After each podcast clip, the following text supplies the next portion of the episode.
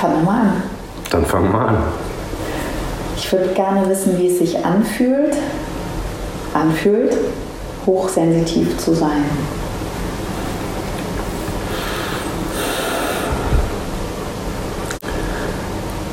So, wenn die Sprache jetzt irgendwie aus dem Mund raus soll, dann, dann geht sie irgendwie mindestens am Gehirn vorbei oder, oder da durch. Deswegen werde ich wahrscheinlich nur mit den Gedanken, wie es sich anfühlt, dann tatsächlich dazu antworten können.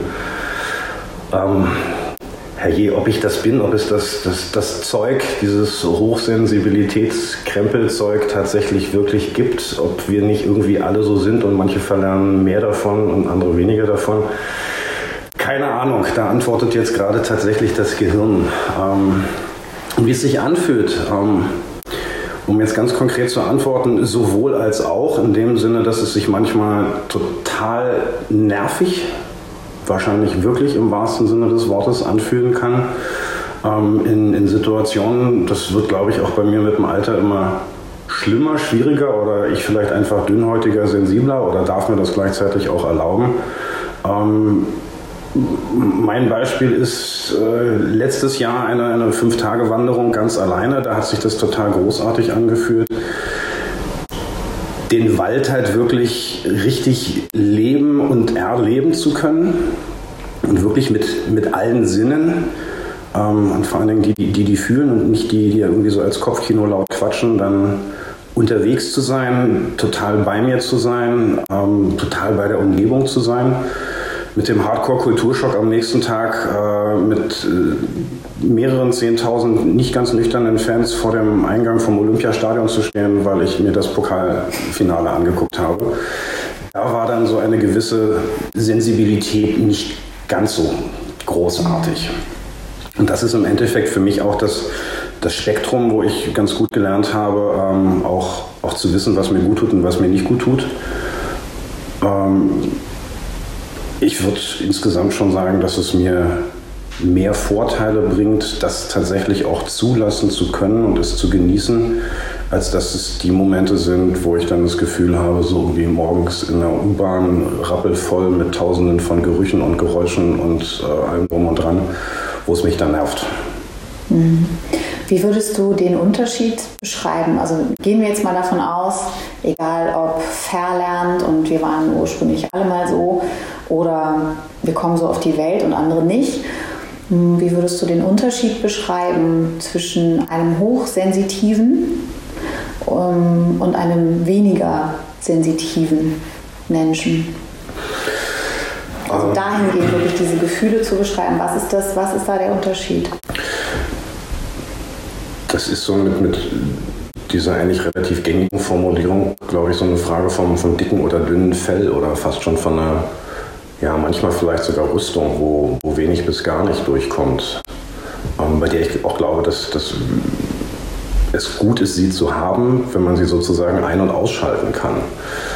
Ähm, mir hilft es halt extrem, gerade auch in der Arbeit, im, im Coaching, also ganz speziell im 1 zu 1 Coaching, wirklich total offen und gleichzeitig auch leer sein zu können. Und ähm, ich bin immer selber ein bisschen vorsichtig mit dem Wörtchen Empathie, weil ich für mich gelernt habe oder die Erfahrung gemacht habe, dass viele der Menschen, die sich dieses Label selber geben, das irgendwie nicht so richtig verdienen. Zumindest habe ich da etliche Leute erlebt. Ähm, und der Unterschied dazwischen ist, also ich habe jetzt gerade so ein bisschen das Bild im Kopf und das, das trifft eigentlich auch überhaupt gar nicht, so vom, vom Blinden über den Einäugigen bis zum Sehenden.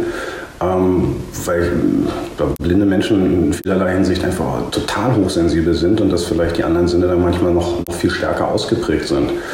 Und ich bleibe tatsächlich mal trotzdem bei dem Bild. Das ist vielleicht bei Menschen, denen man das sozusagen attestieren könnte, diese Hochsensitivität, Sensibilität, dass, die, dass bei denen wirklich alle Sinne einfach auch stärker ausgeprägt sind. Und dass da einfach keine, keine Rüstung drumherum ist. Und das kann Fluch als auch Segen durchaus sein. Ähm, wenn diese Menschen halt nicht gelernt haben, wo sie dann auch ihre eigene persönliche Rüstung oder das dicke Fell aktiv irgendwo auch einsetzen können.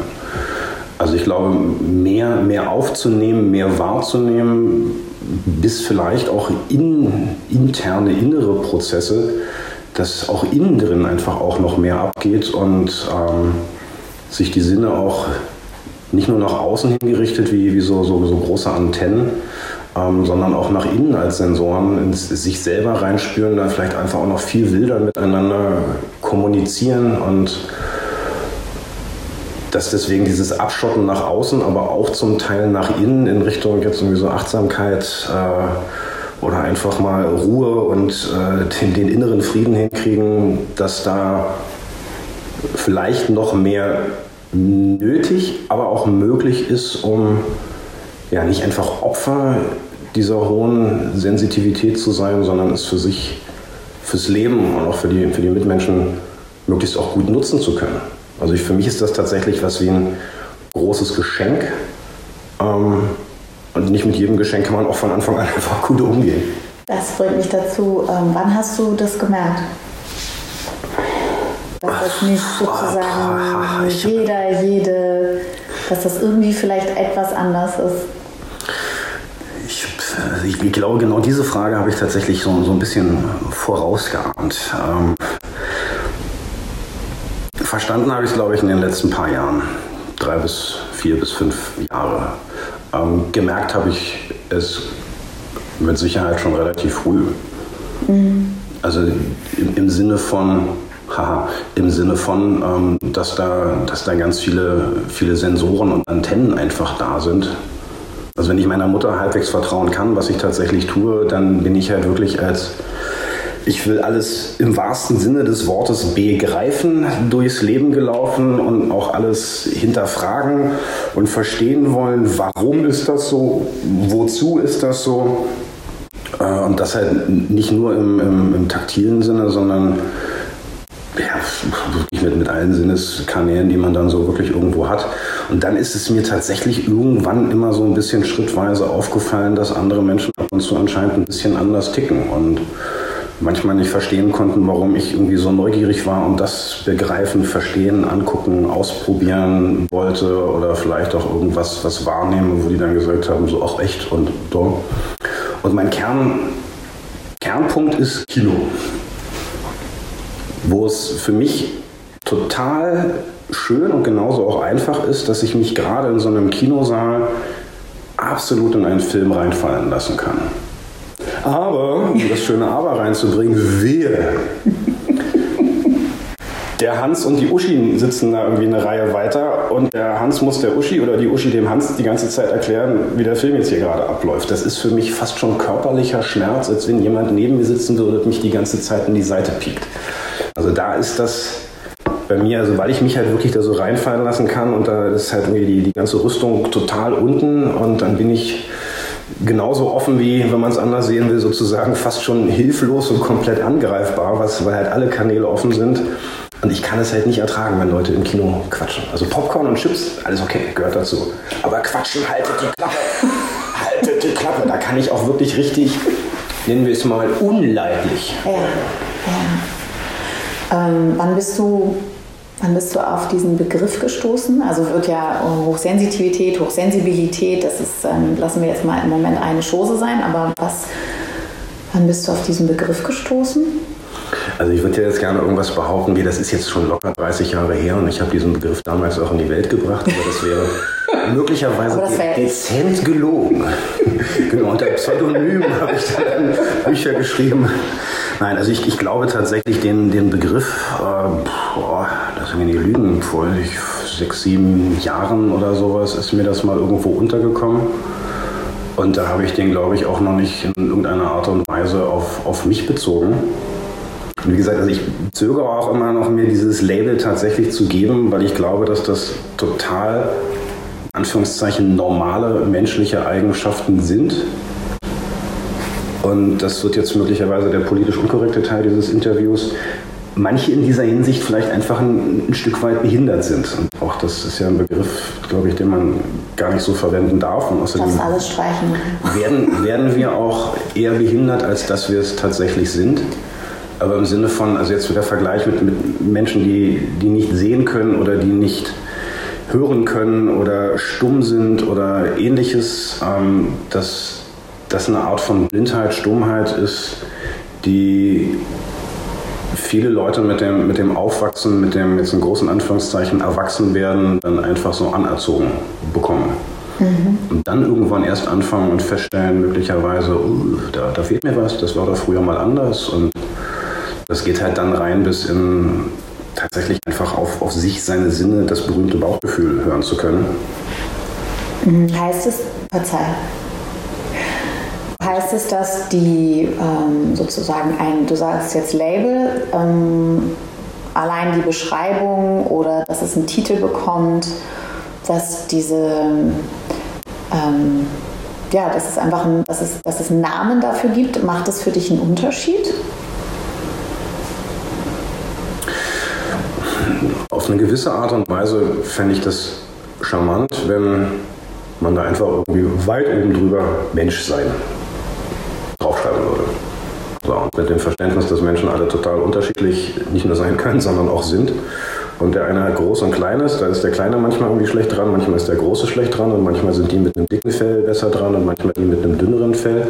Der Große kann es sich nicht aussuchen und plötzlich irgendwie ganz klein zu sein, der, der Kleine halt auch nicht. Und ich glaube, im Umgang mit, diesen, ja, mit dieser hohen Sensitivität ähm, können die meisten Menschen es tatsächlich lernen, wenn sie den Bock drauf haben. Und ob das ein Label ist, na, da musst du mich jetzt bei der, bei der Antwort vielleicht möglicherweise ein bisschen bremsen. Also ich glaube, dass es für viele Menschen, jetzt mit kritisch hochgezogener Augenbraue gesprochen, ähm, toll ist, dann nicht so wahnsinnig reflektierte Bücher zu schreiben, in dem Sinne, dass sie eigentlich nur über sich schreiben und glauben, das verallgemeinern zu können, zu dürfen, zu müssen. Vielleicht auch durchaus mit der Intention, da, da habe ich es dann wieder ein bisschen lieber, ähm, ich habe halt einen Weg gefunden, gut mit mir damit umzugehen. Hey, liebe Leute, guckt euch doch mal an, die ihr euch davon angesprochen fühlt, ob das vielleicht für euch auch ein Weg sein könnte. Ähm, wenn, wenn das klug geschrieben ist, ohne dass das Ego dabei zu laut in die Tasten gegriffen hat, finde ich sowas toll. Ähm, ich glaube, dass das noch nicht in dem Umfang der Fall ist, wie es vielleicht erforderlich wäre.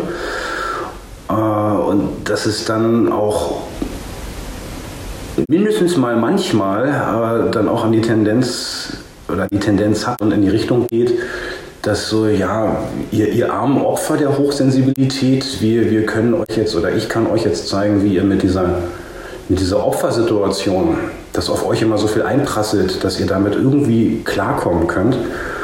Und mein Ansatz, mein Verständnis ist halt der, ich möchte da halt positiv drauf gucken im Sinne halt von wirklich Talent, Gabe, Geschenk, wie man das halt für sich und auch für andere irgendwie cool und, und schön und gut und richtig einsetzen kann und, und raus aus dieser Opferrolle, so dieses berühmte Du Sensibelchen so ungefähr. Das ist ein Bild, was ich für mich nicht haben möchte und was ich auch nicht für so wahnsinnig gesund und, und, clever für andere Leute halte, wenn die sich einfach so als ich armes Sensibelchen und auf mich prasselt immer alles ein und ich habe da gar keine Rüstung und sonst irgendwas.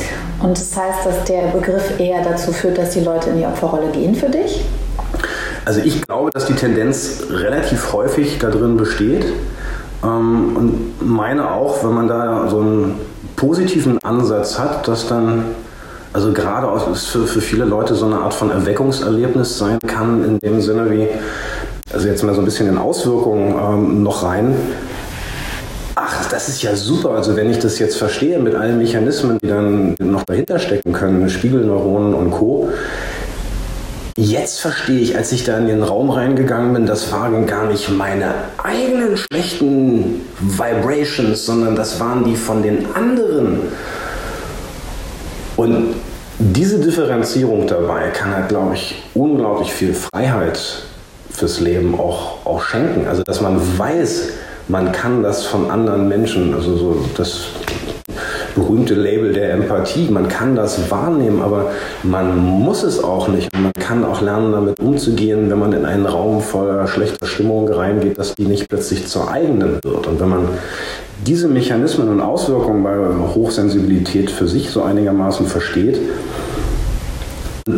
das muss noch nicht um Bewältigungsstrategien gehen, wie dieser Begriff dann halt in dem Zusammenhang auch häufig so genannt wird, sondern überhaupt erstmal das Verständnis, was dahinter steht. Dann kann das ganz, ganz viel Freiheit und was bei dir jetzt gerade passiert, hochgezogene Mundwinkel auch schenken. Petze. Ja. ja, sehr gerne. Ähm, weil wir eben auch, ne, also du hast jetzt die Opferrolle angesprochen und ähm, das andere wäre ja eine Täterrolle. Ah nein. ah nein. Nein. Kein Spruch, euer Ehren. Naja, wenn wir über Opfer und Täter sprechen. Wir sprechen nicht über Opfer und Täter. Für mich ist eher wie eine ähm,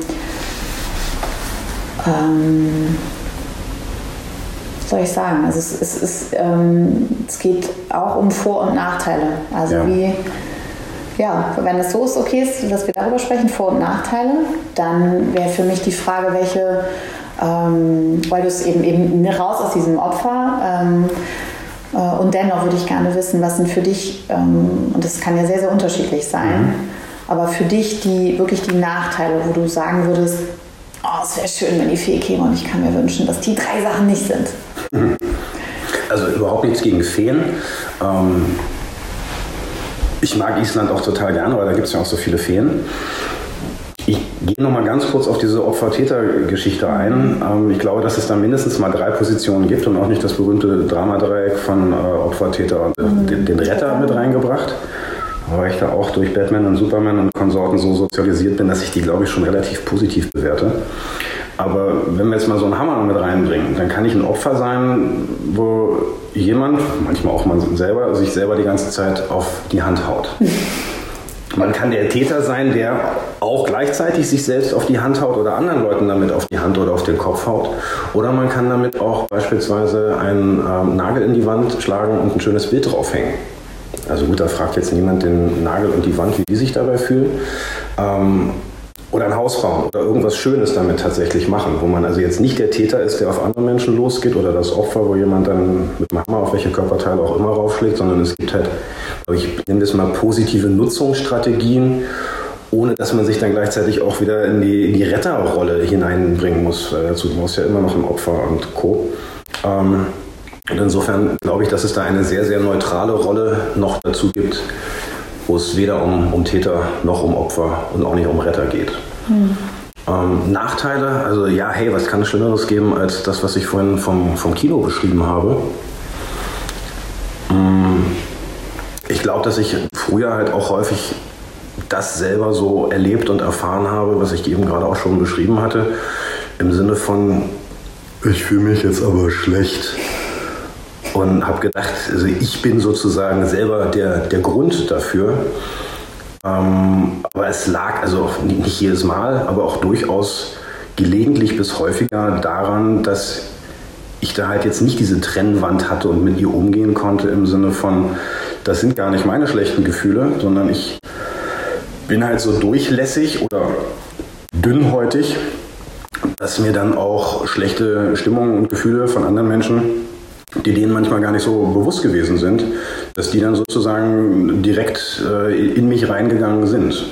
Und das, das können sozusagen One-on-One-Situationen auch genauso gewesen sein wie in irgendwelchen größeren Gruppen. Also siehe Fußballstadion, irgendwie, wenn die nicht nur alkoholisiert gewesen sind, sondern irgendwie auch noch dann die Frankfurter auf die Bayern geschimpft haben und andersrum und sowas und dann schlechte Laune haben, dann ging mir das mit, mit, mit weiteren schönen Formulierungen sozusagen dann auch gerne direkt an die Nieren oder ist mir auf den Bauch geschlagen und das auch nicht nur im sprichwörtlichen Sinne, sondern auch gerne auch tatsächlich.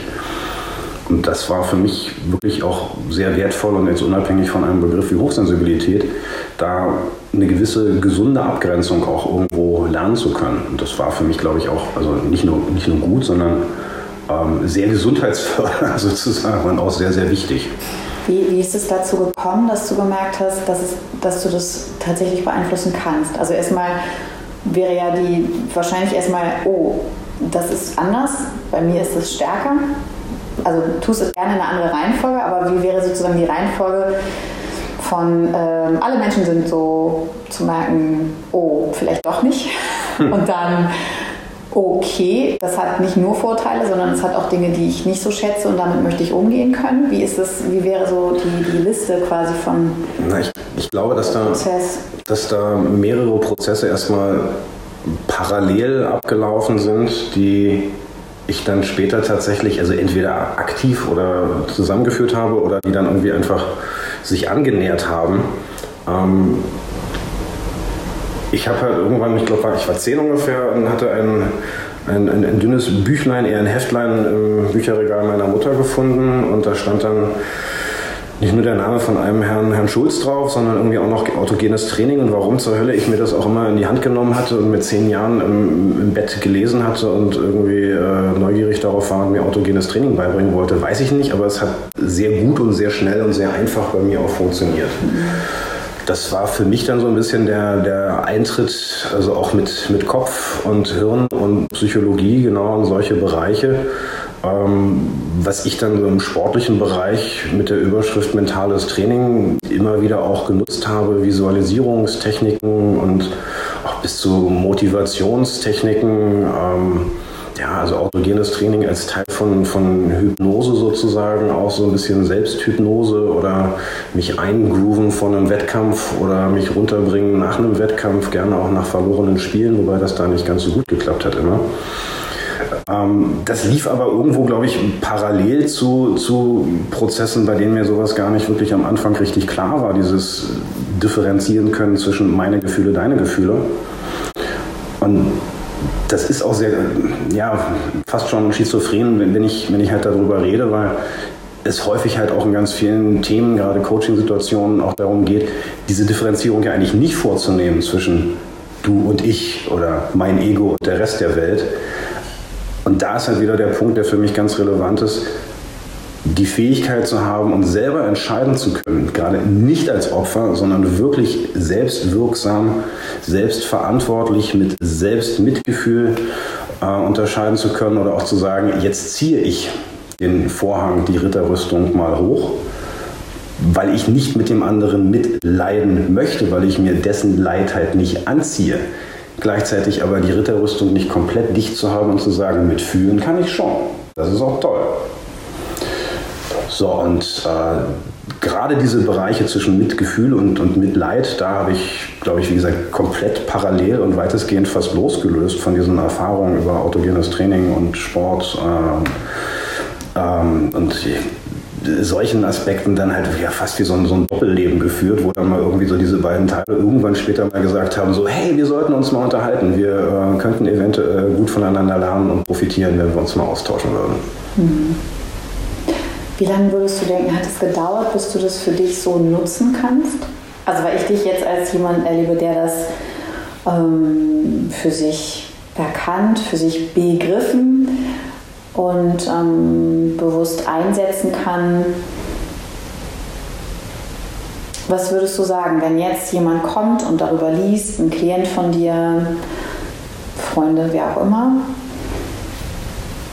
Was denkst du, wie lange würde es brauchen, diesen Prozess zu gehen, zu sagen, der Selbststeuerung, der Selbstverantwortung? Also ich könnte jetzt sagen, na, so, so, so knappe 47 Jahre. Das wäre die Antwort, die ich strategisch, taktisch jetzt nicht unbedingt geben wollen würde. Ich dachte 43, aber gut, dahin. Vielen, vielen Dank. Ja, genau, ich klammere, ich klammere die ersten vier Jahre aus. ähm, nee, aber ich greife das tatsächlich mal auf. Also die, die, ich glaube, dass ich halt so vor vier, fünf, sechs Jahren auch durch verschiedene Coaching-Ausbildungen ähm, auch einen Punkt für mich erreicht hatte, bei dem ich wirklich auch sowohl einfach das Handwerkszeug sozusagen in der, ja, in der Hand hatte, ähm, als auch mein, mein, mein komisches Affentheater da oben namens Gehirn halt irgendwo auch ein bisschen im, im Griff hatte und auch überzeugt hatte, dass ich schon der, der, der, der Obermacker bin, der das letzte Wort hat ähm, was wiederum gleichzeitig ganz viel Freiraum für ähm, Bauch und Herz und andere Organe oder was auch immer noch dahinter stecken mag, wiederum geschaffen hat. Ähm, herrje, also jetzt mal so, so ein Bauchrezept. Sie haben, lieber, lieber Herr Meier, liebe Frau Schulze, Sie haben davon sagt zumindest Ihr Gehirn, gar keine Ahnung. Irgendein Signal in Ihnen sagt, könnte gut sein. Wie lange dauert der Prozess? Ich glaube, wenn sich jemand bewusst darauf einlässt, ist der aller, allerwichtigste Schritt damit schon getan. Dann kommt es ein bisschen darauf an, wie sehr man sich selber ernst nimmt, sich selber wertschätzt und sich dafür auch Freiräume schafft sozusagen gleichzeitig zu ein, zwei Dingen Nein sagt im Kalender und Ja sagt zu sich selber und damit im nächsten Schritt auch noch zu anderen und zu der Umwelt. Der erste Schritt kann fünf Minuten dauern und schon sozusagen der halbe Weg vielleicht sein. Und dann wird man irgendwann feststellen, dass der, der restliche Teil, die, der andere halbe Weg, vielleicht nie zu Ende ist. Also ich glaube, dass das ein, ein, ein immerwährender Lern- und Übungsprozess ist, wo man vielleicht nie komplett bei 100% ankommt. Aber bei dem Bild von eben zu bleiben, alles jenseits der, der 50 Prozent, und das kann, wie gesagt, super schnell gehen, wenn man sich darauf einlässt, seinem, seinem Bauch einfach wieder lernt zu vertrauen, dass das Gefühl, vielleicht fast schon den Glauben hat, dass das einem gut tut, dann ist das auch total cool. Und alles jenseits der 55 Prozent dieser Grenzlinie, wie man oder der Nulllinie, das ist dann toll und dann, dann müssen es auch nie 100 Prozent sein oder vielleicht sind die 51 Prozent schon die, die 100 Prozent oder sowas. Also wie gesagt, ich glaube, der, der, die ersten Schritte können total schnell sein und dann kann man es auch völlig akzeptieren und gut finden, dass der Rest vielleicht für immer dauert. Mhm. Mm, du hast jetzt ganz viele verschiedene Bereiche genannt, Organe, du hast den Kopf genannt, du hast das Gehirn genannt, du hast den Bauch genannt, du hast den Herz, das äh, Herz genannt. Ähm, und wir haben vorhin über Begriffe und Label gesprochen. Und für mich ist mm, die Frage, die ich dir jetzt natürlich stelle, haha, wo würdest du das einordnen, Hochsensitivität. Ja? Also wenn Burger zu McDonalds gehören ja? und Katzen zu Tieren, wohin gehört dann, wohin gehört dann bitte schön Hochsensitivität, Hochsensibilität für dich?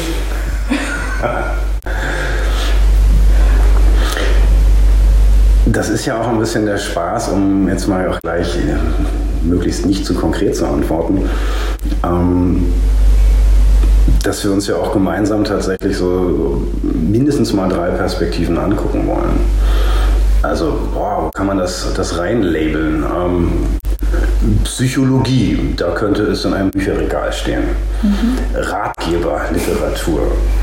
Ich glaube, dass das, ja, dann kann man es auch gleichzeitig noch in den naturwissenschaftlichen Bereich reinpacken. Dann könnte es bei Biologie stehen. Und wenn man es mal dann von einer ganz anderen Perspektive sich angucken möchte, dann könnte es auch im Bücherregal der Naturwissenschaft, wenn man sich das jetzt mal über so einen, so einen möglichen Umweg der äh, Quantenmechanik und Physik anguckt, dann könnte das auf so, so ganz, ganz, ganz, ganz kleiner Ebene auch vielleicht da irgendwo stehen. Ähm, wenn man es sich noch in ein anderes Regal stellen möchte, das Büchlein darüber, dann könnte es irgendwo zwischen ähm, Psychologie und Biologie im Bereich von Neurologie stehen. So, dann kann man sich es auch nochmal angucken und wenn man möchte und noch ein, ein Räucherstäbchen dazu anzündet, dann könnte es möglicherweise auch im Bereich von Spiritualität stehen und dann in so einer Ecke, und das muss jetzt dieses Interview auch hergeben, um da mal mit einem Fehllabel aufzuräumen. Es könnte nämlich nicht im Bereich von Esoterik stehen. Weil. Wieso? Genau. Weil.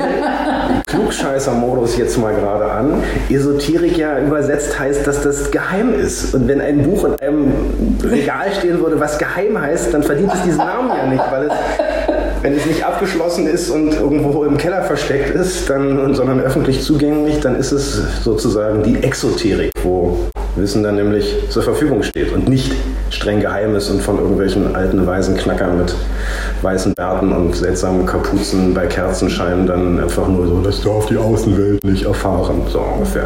So ist es aber, glaube ich, zum Teil. Oder so, so, so gehen Menschen sich selber gegenüber auch manchmal damit um, weil sie sich einfach nicht damit beschäftigen. Tatsächlich ist es, so jetzt trete ich mir ja selber unterm Tisch gegen das Bein, es ist gewissermaßen eigentlich genau das Label Esoterik, weil es einfach nicht bekannt ist. Mhm. Es wird halt nur nicht unbedingt von irgendwelchen großen geheimen Mächten geheim gehalten, sondern Menschen beschäftigen sich nicht damit und geben dann gerne irgendwie einem kleinen oder großen Menschen halt dieses, ja, bleiben wir bei dem schönen Begriff, das Label, ähm, ja du Sensibelchen, jetzt reiß dich doch mal zusammen.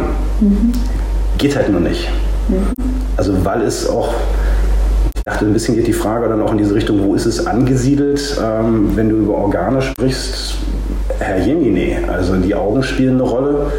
Äh, andere Sinnesorgane, Tastsinn, äh, Gehör, Geschmack, äh, was haben wir noch? Irgendwas fehlt auf jeden Fall noch. Bis zur Haut, mit der wir spüren, äh, bis zu Hallo Quanten, wo ist eigentlich meine Grenze? Gehört sie mit der Haut auf? Äh, ja, nein, doch nicht.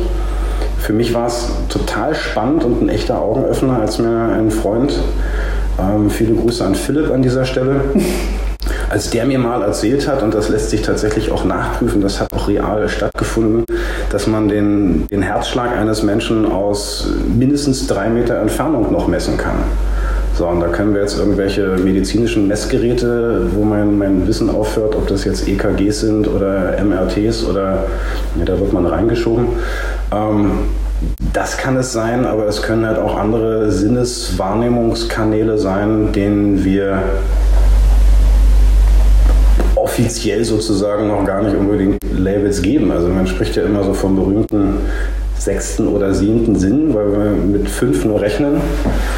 Was aber Humbug und Pustekuchen ist, weil also irgendwie sogar offizielle wissenschaftliche Quellen irgendwo im Bereich Biologie, Physiologie, äh, Psychologie, Neurologie halt mittlerweile von mindestens zehn Sinnen sprechen, die wir haben. Also beispielsweise der äh, den Fachbegriff jetzt leider vergessen, aber die, die Wahrnehmung für äh, unseren eigenen Körper nach innen rein. Mhm. So, solche Sachen. Oder wie es äh, unter anderem Zugvögel gibt, die irgendwie das Magnetfeld der Erde wahrnehmen können. Hat zumindest, glaube ich, bisher noch keiner bewiesen, dass wir Menschen das nicht wahrnehmen können. Ja, und da vielleicht gibt es halt noch ein, zwei, drei Sachen, die jetzt gar nicht irgendwie weder außerirdisch von, von Aliens zu uns gebracht wurden oder irgendwie einfach nur Spinnert sind. Ähm, aber alleine die, die Weiterführung von den fünf Sinnen auf zehn Sinne, die wirklich alle wissenschaftlich belegbar sind und auch relativ nachvollziehbar sind, sonst würden wir die ganze Zeit nämlich umkippen oder könnten auch gar nicht wissen, dass wir gerade irgendwas in der Hand halten oder ähnliches oder würden auch gar keinen Muskelkater spüren, was manchmal cool sein könnte. Also da kann ich mir durchaus vorstellen, dass es da vielleicht noch ein, zwei oder drei Sinne gibt, die wir eigentlich, eigentlich irgendwo immer spüren, aber uns vielleicht eher einbilden, dass das ja alles nur Humbug und tatsächlich mhm. Einbildung ist. Mhm. Das war eine lange Antwort. Das ist okay. Danke. Ich schreibe das ja ab. Es wird nicht live jetzt gerade gestreamt. ähm, was ist also, wenn wir sagen, die Frage war ja, wo, wo, wo sozusagen, wohin gehört es? Ja? Mm. Und es gehört in, es könnte in viele Bereiche gehören, von Psychologie, Neurologie, Physik, ähm, in viele Bereiche. Es wird momentan ähm, gerne auch in die ESO-Ecke gestellt. Mhm. Ähm, welchen Mehrwert hat es, es aus dieser ESO-Ecke, ähm, wo es ja vielleicht auch stehen lassen können, aber welchen Mehrwert hat es, es in die anderen Ecken mit hineinzustellen. Also aus der ESO in die Exoterik-Ecke ja, sozusagen. In die, ja. in die Psychologie, in die Biologie, in die Neurologie, in die Physik. Welchen Mehrwert hat es? Da gucke ich mir die Antwort erstmal halt aus, aus dieser beschriebenen möglichen Opferrolle an, die nicht nur einfach, ich bin Opfer meiner, meiner hohen Sensibilität, sondern ich bin dann irgendwie auch noch ein Opfer, wenn ich darüber reden möchte. Und dann gucken mich halt andere Menschen an und sagen so, alles klar, nimm mal irgendwelche bunten Pillen, damit du mal wieder auf den Boden der Tatsachen zurückkommst. Ähm, zu diesem Aspekt, vorhin halt auch schon mal kurz angesprochen, ich glaube eigentlich, denn genau also Leute, die, die dann die Augenbrauen hochziehen, die könnten dann das durchaus in die Hand nehmen und dann feststellen, wie so, ja, da habe ich dann möglicherweise ein äh, Defizit gerade und nicht der andere hat irgendwie eins. Also ich glaube, wenn, wenn, wenn Menschen diese hohe Sensibilität, die nach meinem Verständnis mehr oder weniger jedem tatsächlich qua Geburt schon mitgegeben ist, ähm, wiederentdecken könnten, könnten wir, glaube ich, mit deutlich mehr Mitgefühl im wahrsten Sinne des Wortes für andere und auch für uns selbst durchs Leben laufen, wenn gleichzeitig noch die Fähigkeit, das auf eine gewisse Art und Weise zu steuern, also siehe Rüstung oder Zugbrücke hochfahren. Das passt jetzt gerade hervorragend. Verzeihung. Alles gut.